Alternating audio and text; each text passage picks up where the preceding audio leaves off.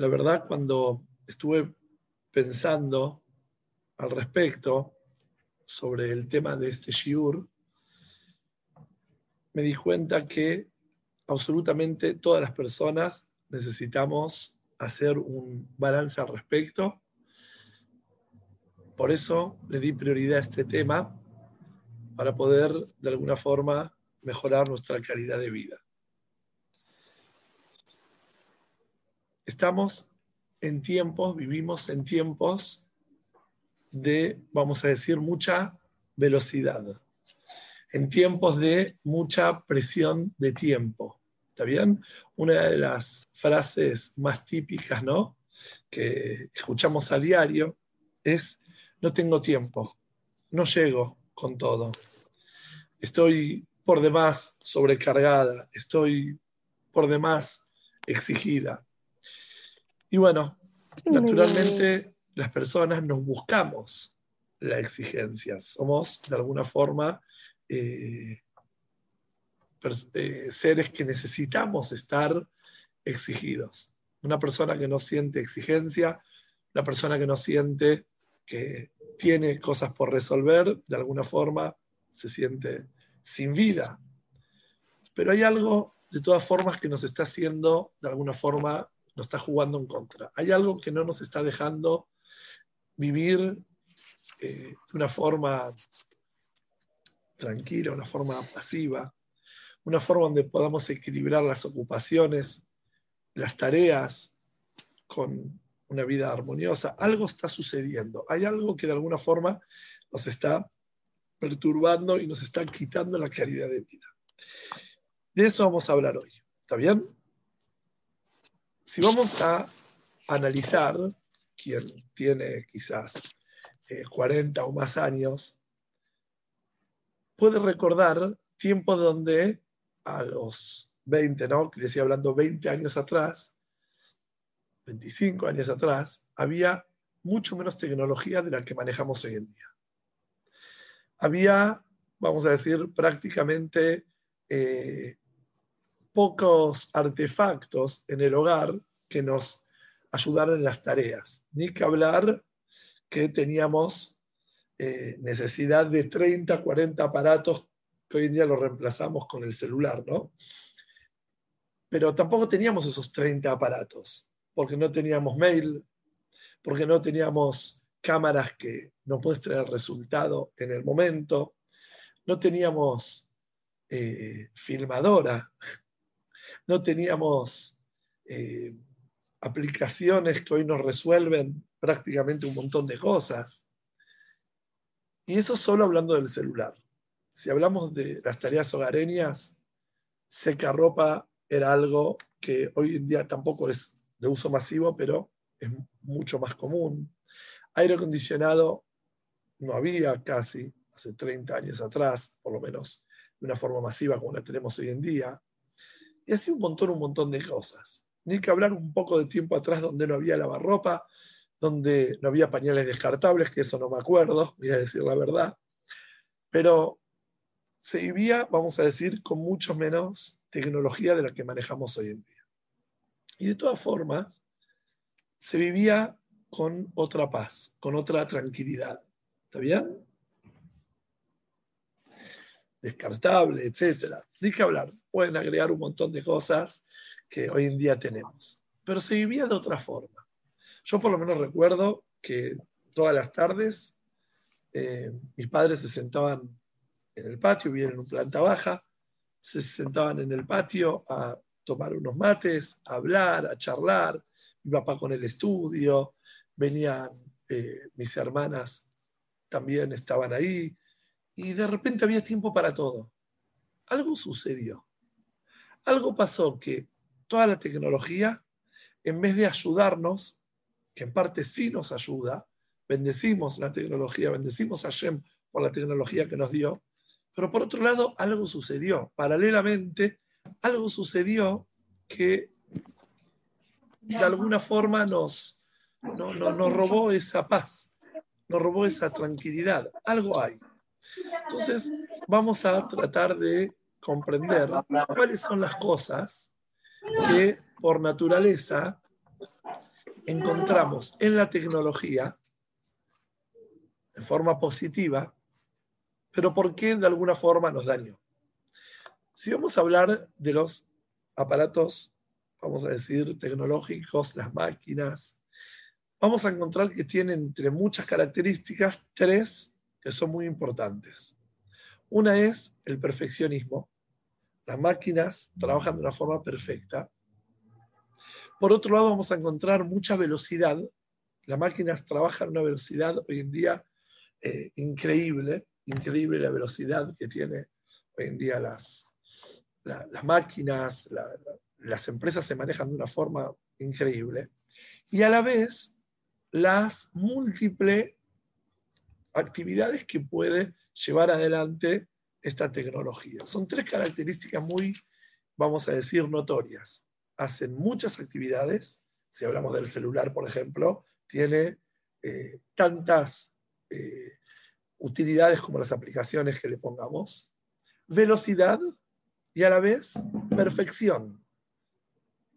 ¿Está bien? Ahora, ¿qué sucede?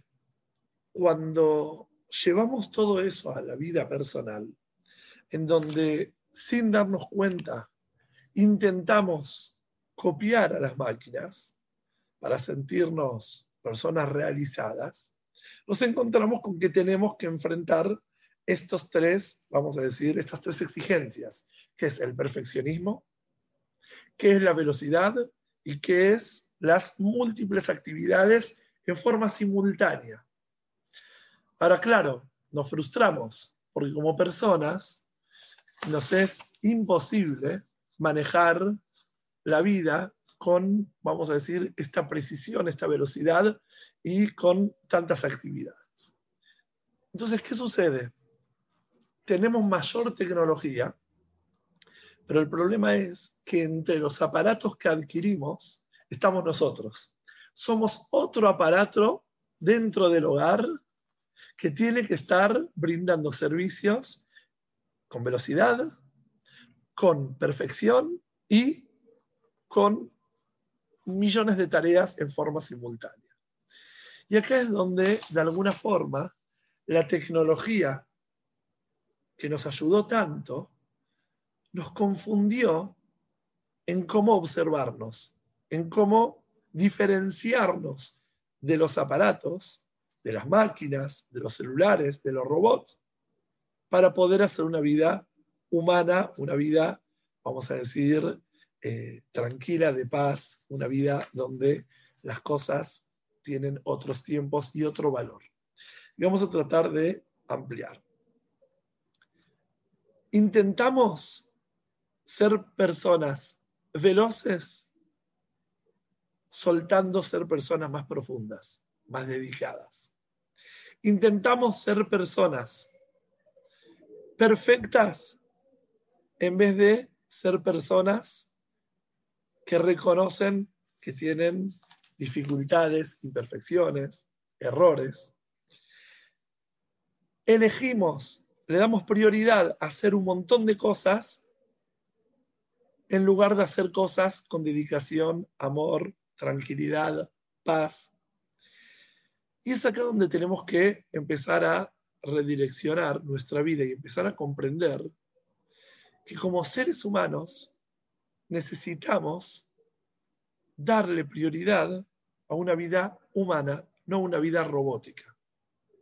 A una vida donde las sensaciones, los sentimientos, las emociones tienen prioridad por sobre el perfeccionismo, la velocidad y las múltiples actividades.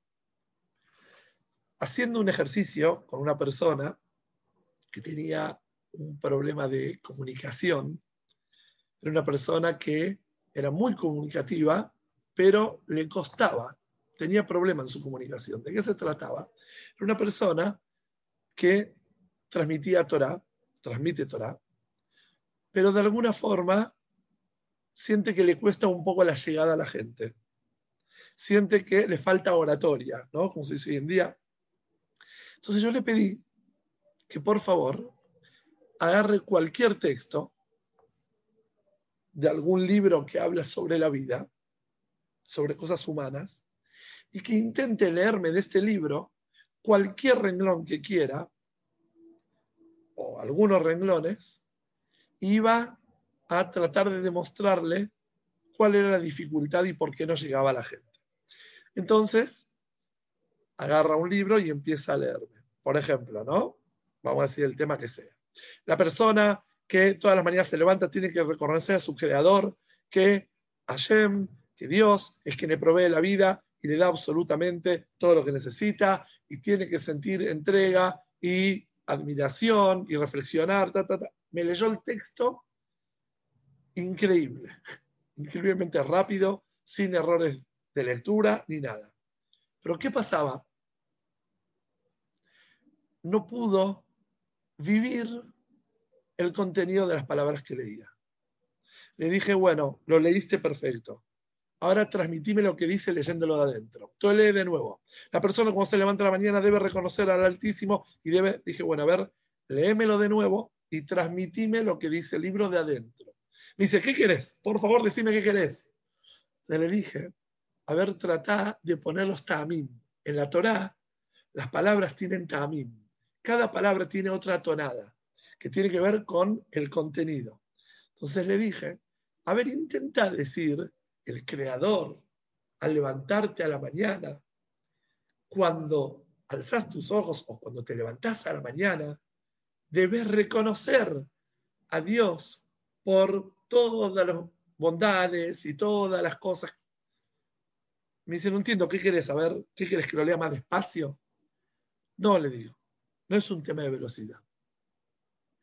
Se refleja de alguna forma más lento, ¿no?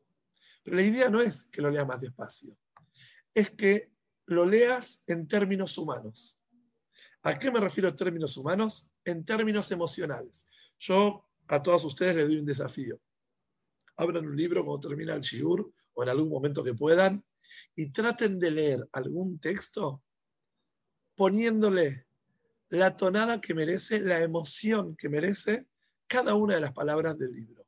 Y van a ver qué raro y qué poco familiar van a sentir cuando lo están leyendo. O van a notar que es actuado, o van a notar que es por demás, vamos a decir, infantil. Les va a costar percibir que es una lectura natural, es una lectura humana y que realmente van a disfrutar mucho mejor lo que están leyendo. Volviendo al tema, nos encontramos en una generación, en una época donde necesitamos ser muy, muy veloces. Necesitamos competir con la velocidad de la luz. Necesitamos estar de alguna forma súper al alcance de las máquinas, de todo lo que nos rodea. ¿Y qué sucede? Que eso se generó, todo eso, en una fábrica de personas ansiosas. Hoy la definición, la, vamos a decir, palabra que más se usa en terapia, las personas están muy acostumbradas a decir, soy muy ansiosa, soy muy ansioso, eh, esto me trae mucha ansiedad. ¿De qué se trata? Claro, si yo necesito en el mismo tiempo recorrer más kilómetros, voy a necesitar subir la velocidad si tengo el mismo tiempo, pero más recorrido, y claro, voy a tener que hacerlo más rápido. Entonces, ¿qué sucede? Como tengo que hacer un montón de cosas, y si aparte no voy a utilizar el mismo tiempo, voy a lograr menos tiempo para las mismas cosas, para tratar de ser el mejor aparato, el mejor robot. Y a la vez tiene que salir perfecto, porque no me perdono una, porque intento compararme con un aparato. Entonces, obvio que voy a sentir ansiedad, miedo, sensación de vértigo. Obvio. Falta de conformidad en lo que hago. ¿Por qué? Porque necesito hacer un montón y más rápido y perfecto. Y de alguna forma quien lo está haciendo no es una máquina. Las máquinas se le pone inteligencia y se le desarrolla operativa. Quiere decir un desarrollo operativo perfecto con inteligencia. ¿Qué le falta a una máquina? Emociones. De nuevo, una máquina perfecta tiene muchísima velocidad porque lo que hago es que funcione en un ritmo muy avanzado, en donde opera un montón y tiene un razonamiento perfecto, que mientras no se trabe, no se tilde, el razonamiento es perfecto. ¿Qué le falta a la máquina? A la máquina le falta sentimientos. A la máquina le falta sensaciones. Entonces, ¿qué sucede? Sucede que intentamos de alguna forma compararnos con las máquinas y perdemos lo que nos hace humanos por querer competir con velocidad y con inteligencia. Buenas noches. Ahí entró mi mamá. La veo. Pongo de pie.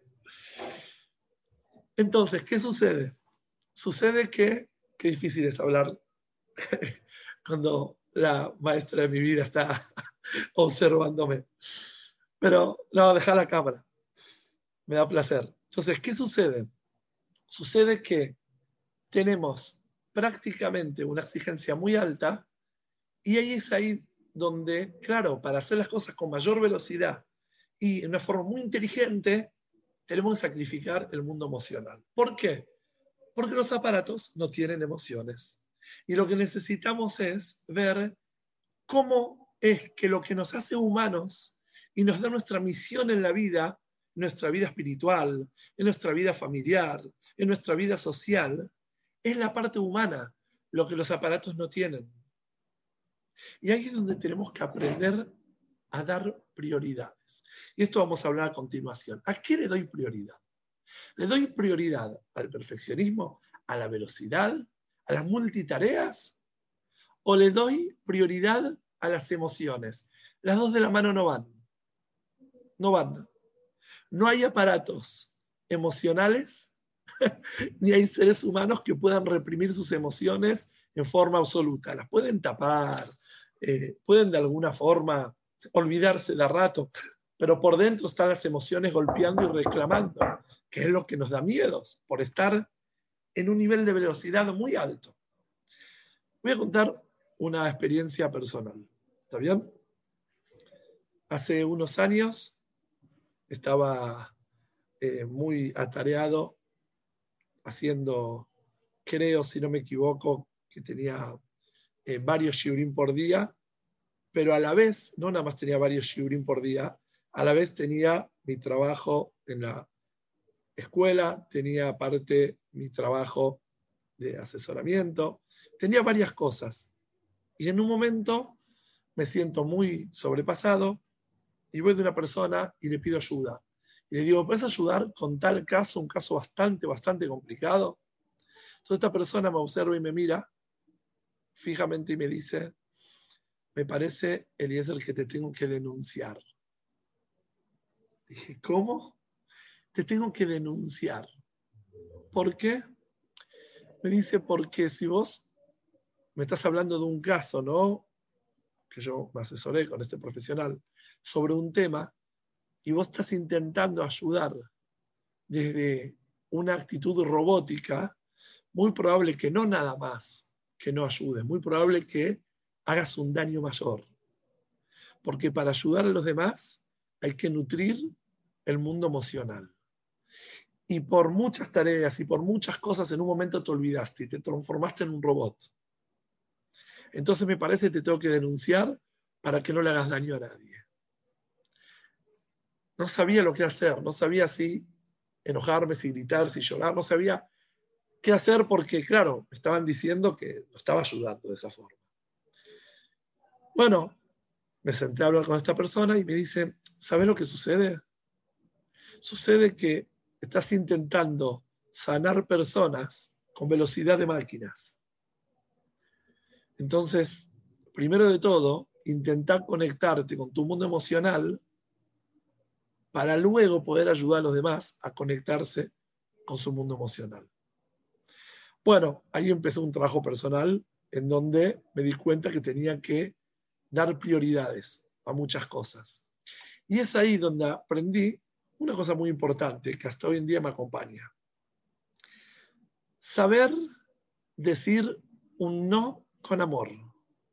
Saber decir, no puedo hacer esto. Saber decir, me encantaría, pero no.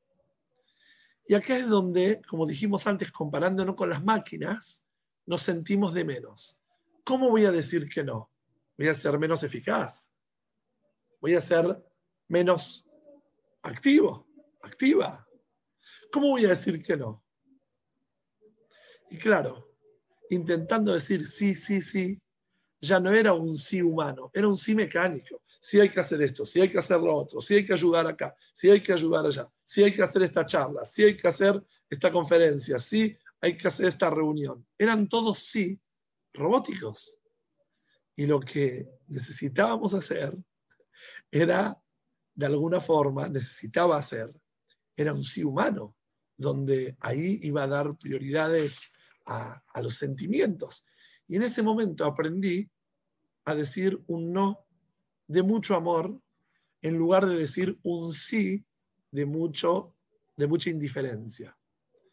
Porque yo siempre traigo este ejemplo. Si me encuentro con una persona y le digo, mira, vas para tal barrio, ¿me llevas? Y esta persona me dice, la verdad no voy para ahí. Pero dale, dale, subí, subí que te llevo, dale. En cambio, le pregunto a otra persona, ¿vas para este barrio, me llevas? Uy, me encantaría, pero la verdad no voy para ahí, voy primero para otro lado, disculpa. ¿Cuál de las dos es mejor?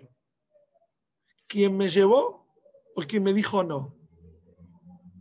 Obvio quien me dijo no, porque quien me llevó operativamente me resolvió el tema. Concretamente me lo resolvió, me ahorró unos pesos de un taxi. Pero me despreció, dale, dale, dale, subí, subí. La segunda persona que me dijo, uy, disculpa, me encantaría, pero no voy para ahí. Ese me encantaría me brindó amor. Luego me dijo, no voy para ahí. Bueno, voy a tener que tomar un taxi, un Uber, lo que sea. Saber decir no con amor es un arte. Luego saber decir sí con amor es un arte mayor, porque cuando va a haber un sí verdadero, un sí profundo, ahí va a ser un sí de en serio, no un sí de resignación, un sí de bueno, dale. Si no hay un no, no hay un sí de amor, no hay un sí verdadero. Entonces, acá es donde tenemos que empezar a, como se dice, recalcular, ¿no? Y decir, ¿realmente quiero ser una persona perfecta o quiero ser el intento de la copia de un robot, de una máquina? Y es acá donde tenemos que tenemos de alguna forma de comprender que nuestro desafío como Yehudim, como personas Jaredim, es mayor. Es mayor nuestro desafío para todo lo que estoy diciendo para una persona Jaredí. ¿Por qué?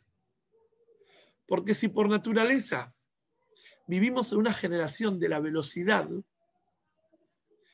ni que hablar que todo esto se hace más difícil cuando a la vez tenemos un montón de cosas en la vida que se nos agrega como personas que tenemos que cumplir muchos detalles, sea Shabbat, las corridas del Shabbat, la preparación, corridas de nuevo, Hagim, corridas de las fiestas, Tefilá, tiempo dedicar a hacer Tefilá Shem, Kashrut, donde consigo una cosa, otra, Tzeniut, tiempo para encontrar la ropa que puedo usar, que no puedo usar, educación con varones espirituales, ni que hablar que todo esto que estamos hablando se potencia el desafío siendo una persona que aparte de vivir en la era de la velocidad, tiene que lidiar también con otro tema, que es la salahot, la mitzvot.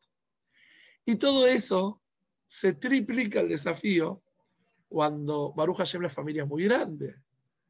Entonces tenés la velocidad de la generación, la carga que te da las prácticas de Torah y Mitzvot, que requieren mucho tiempo, y a la vez la familia numerosa. Entonces, con más razón, para manejar una vida que tiene tantas exigencias, tenemos que saber decir no. Tenemos que saber decir esto puedo, esto no puedo. Esto le doy prioridad, esto no le doy prioridad. Esto lo voy a hacer perfecto, esto lo voy a hacer imperfecto.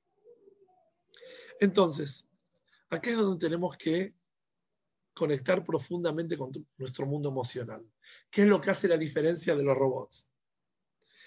Porque en un mundo digital, en un mundo robótico, hay comparaciones.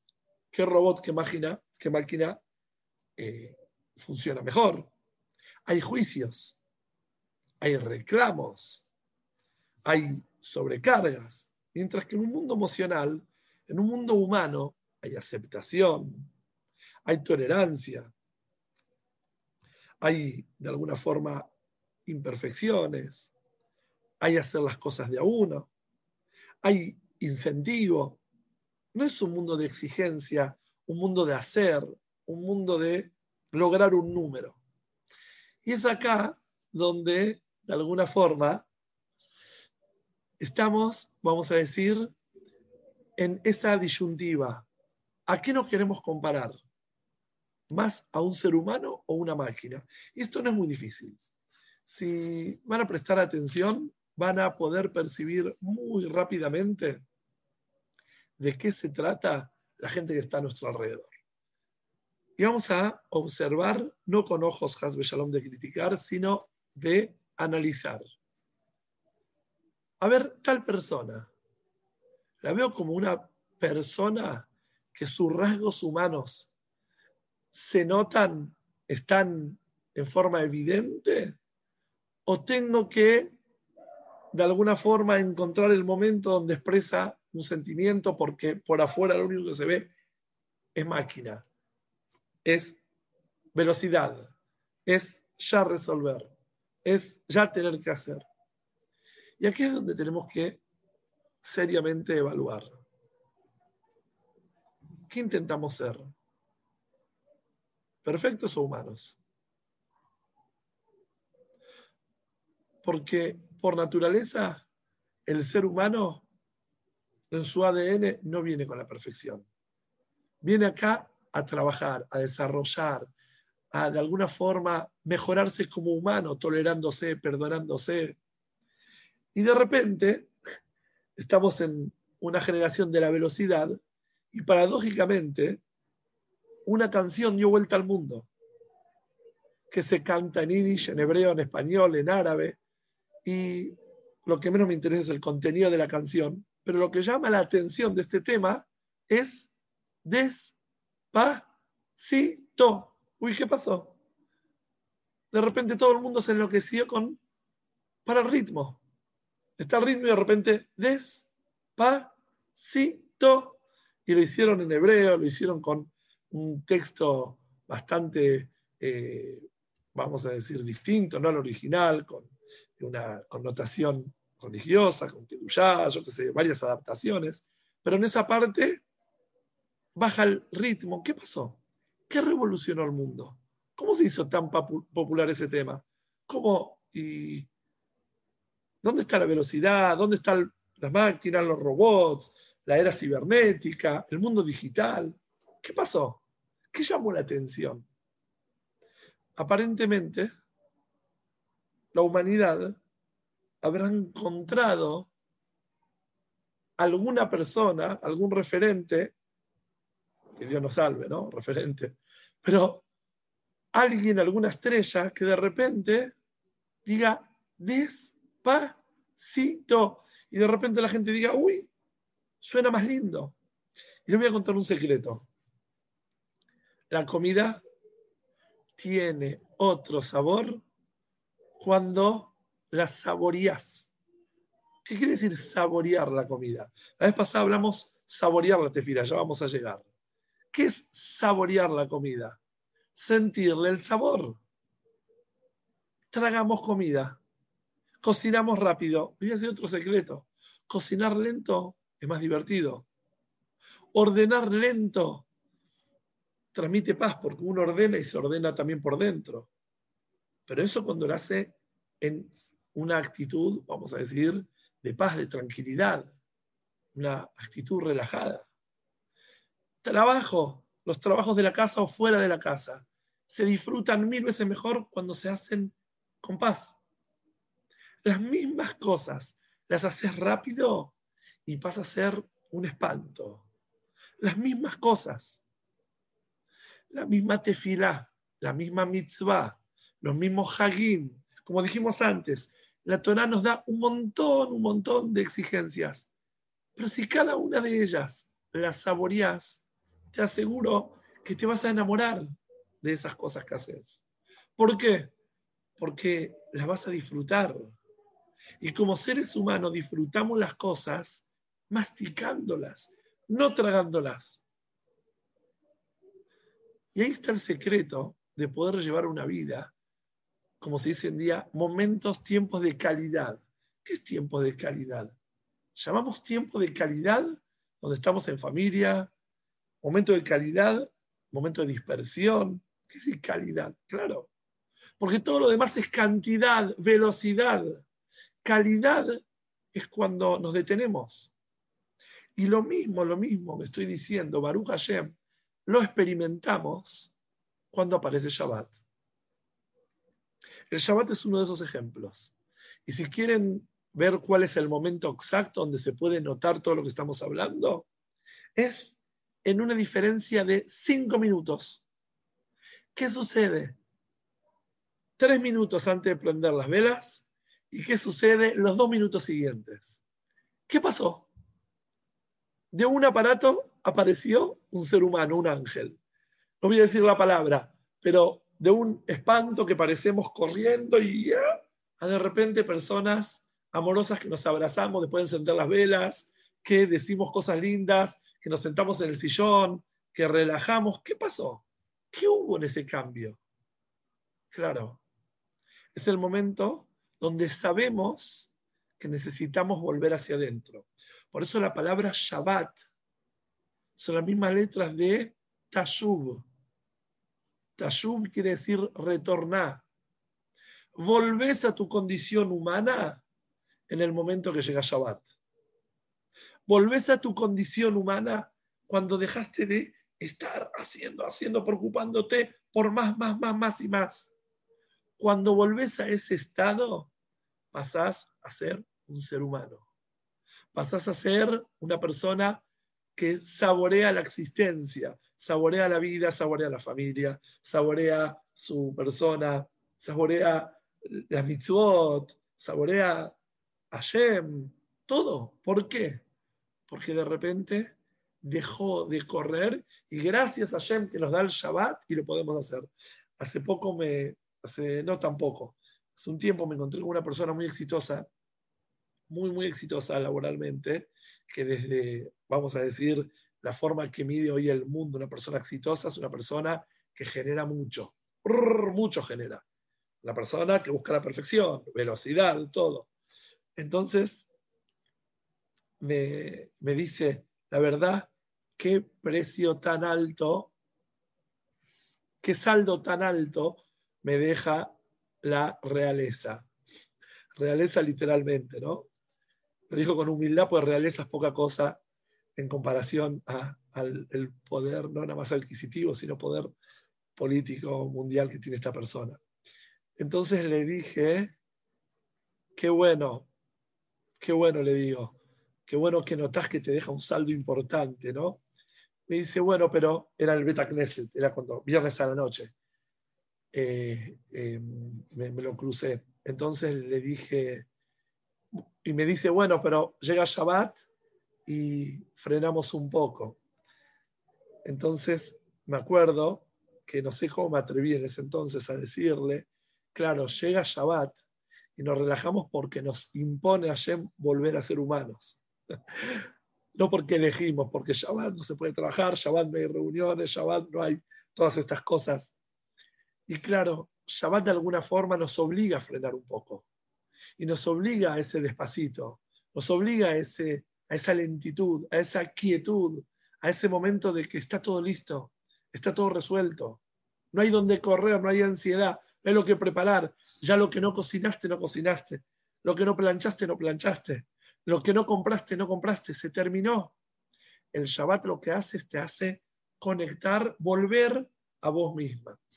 Y por eso necesitamos manejar varias herramientas. Voy a tirar algunos tips, ¿no? Algunas cosas que tenemos que tener en cuenta a la hora de eh, querer redireccionar y volver realmente a quienes somos. Primero de todo, como venimos diciendo, dar prioridades. Hacer un listado de prioridades. ¿Está bien? Saber qué cosas realmente quiero, qué siento que es indispensable y qué cosas no.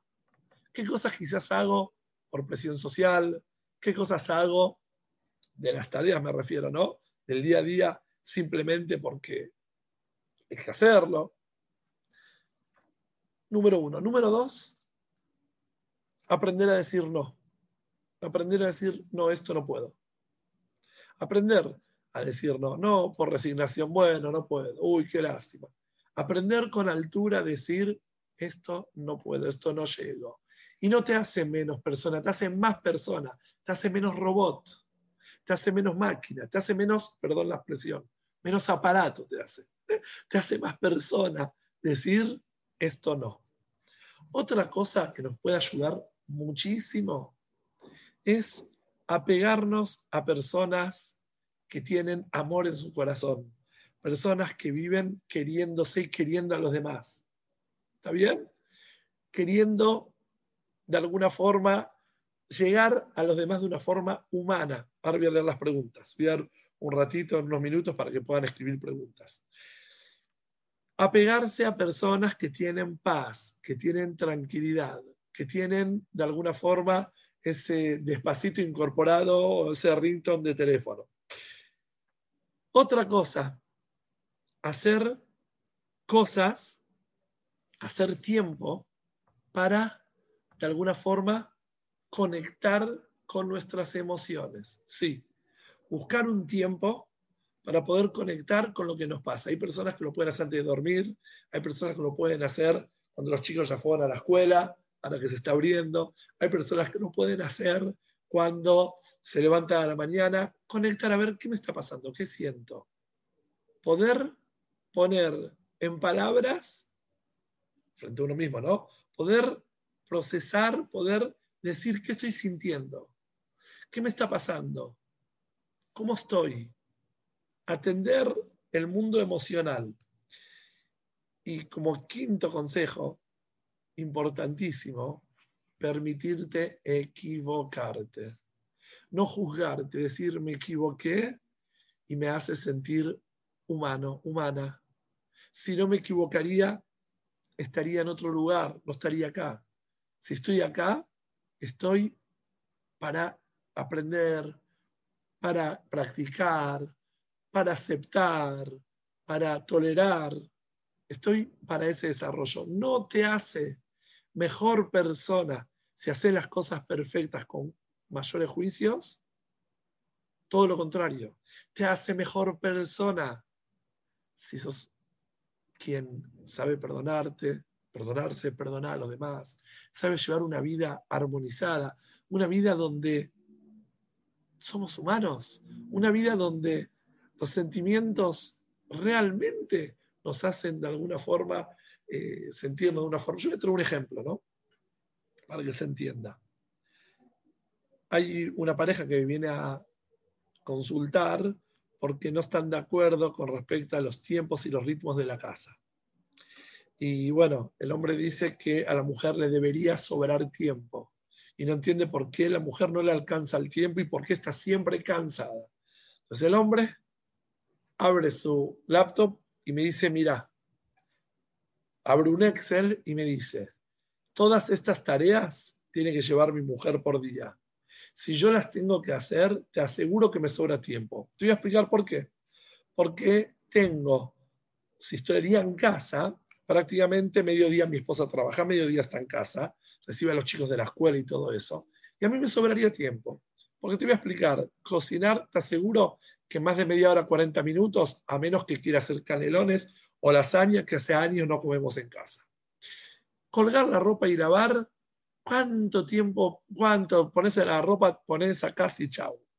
A ver, ordenar las camas y eh, atrás de la chica que está haciendo la limpieza. Es tema de segundos, yo a los chicos les digo más en caso, en el momento, choc, choc, lo tenemos que hacer y se hace. Después, ¿qué más? Lavar. ¿Cuánto tiene que lavar? No hace toda la casa, no baldea todos los días. Aparte tiene un poco de ayuda.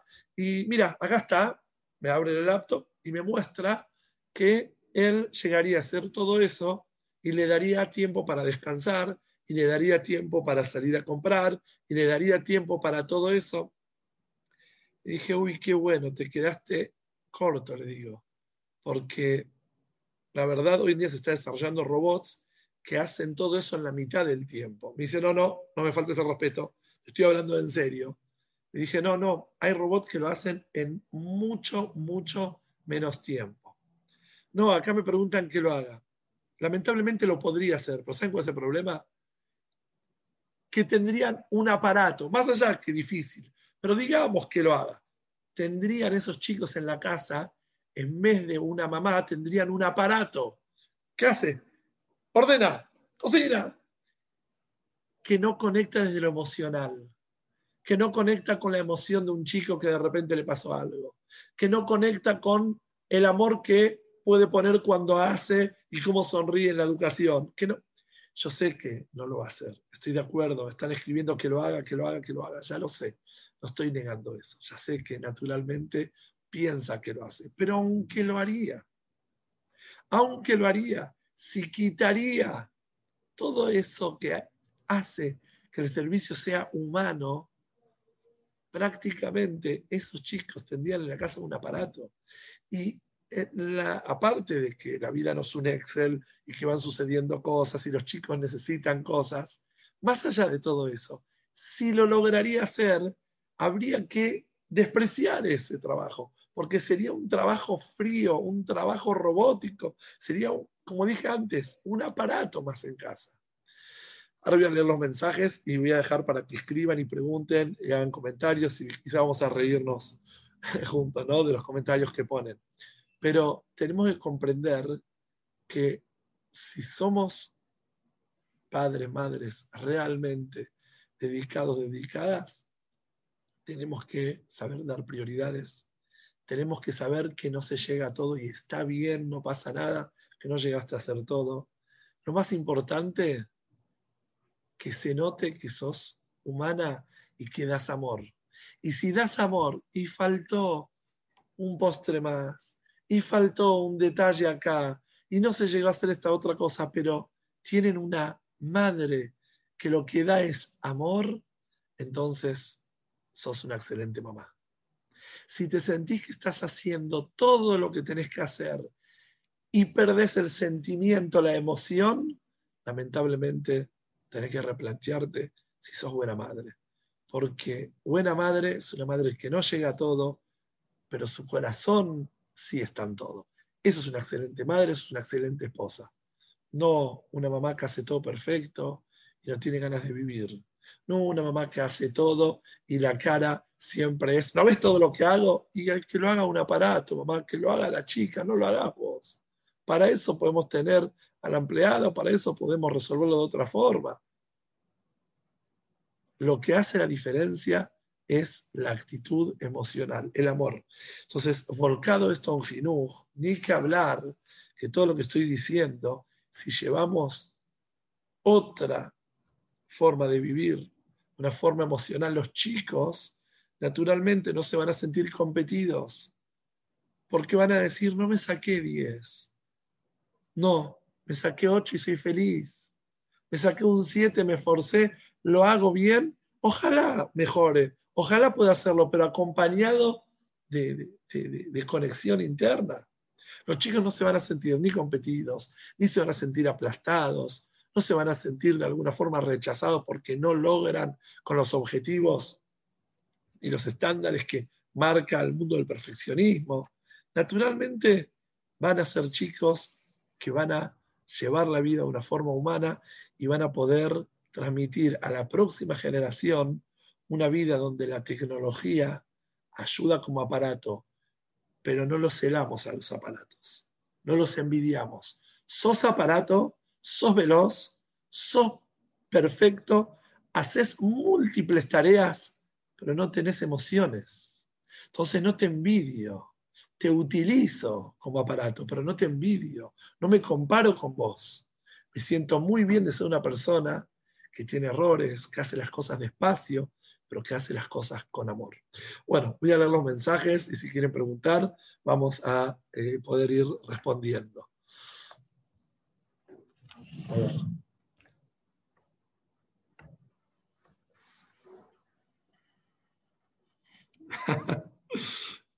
Mucho humor.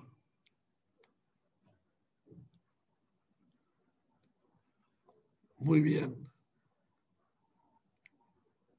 Pregunta que hay veces las necesidades económicas hacen que sea imposible decir no a nada y encima hacerlo eficaz y eficientemente para conservar esos trabajos. Entiendo, entiendo, pero dentro del trabajo muchas veces podemos eh, plantear las cosas con altura y desde un mundo emocional poder decir también al empleador hay veces, uy, mira, me parece que para poder hacer el trabajo mejor, esto debería eh, hacerlo en otro tiempo. Muchas personas me consultan porque se sienten muy sobreexigidas en sus trabajos y les digo que la forma de resolver no es quedar bien con el jefe haciendo los trabajos, sino quedar bien demostrando interés, demostrando de alguna forma que uno lo quiere hacer bien el trabajo y necesita, eh, hay veces, mayor tiempo o mayores comodidades para hacer mejor el trabajo. No siempre es buen aceptado, pero algún efecto genera cuando el empleado demuestra interés por el trabajo y eh, por su desempeño, ¿no? De poder hacerlo eh, con, la mayor, con la mayor actitud. Y aclaro que muchas personas no cambian de trabajo por un tema de miedo. Si realmente en tu trabajo te sentís mal, tenés que cambiar de trabajo, aunque sea por un poco menos de dinero o por un poco menos de oferta de otras cosas que puede tener, tenés que replantearte de estar en un lugar donde te sientas por lo menos a gusto y eh, no te sientas obligado a hacerlo. Obvio que hay situaciones y momentos en la vida que uno tiene que pagar derecho de piso, un montón de cosas, pero en línea general, eh, cuando uno conecta desde su mundo emocional a lo que hace, logra eh, mejores resultados y aceptación. A ver, un momentito.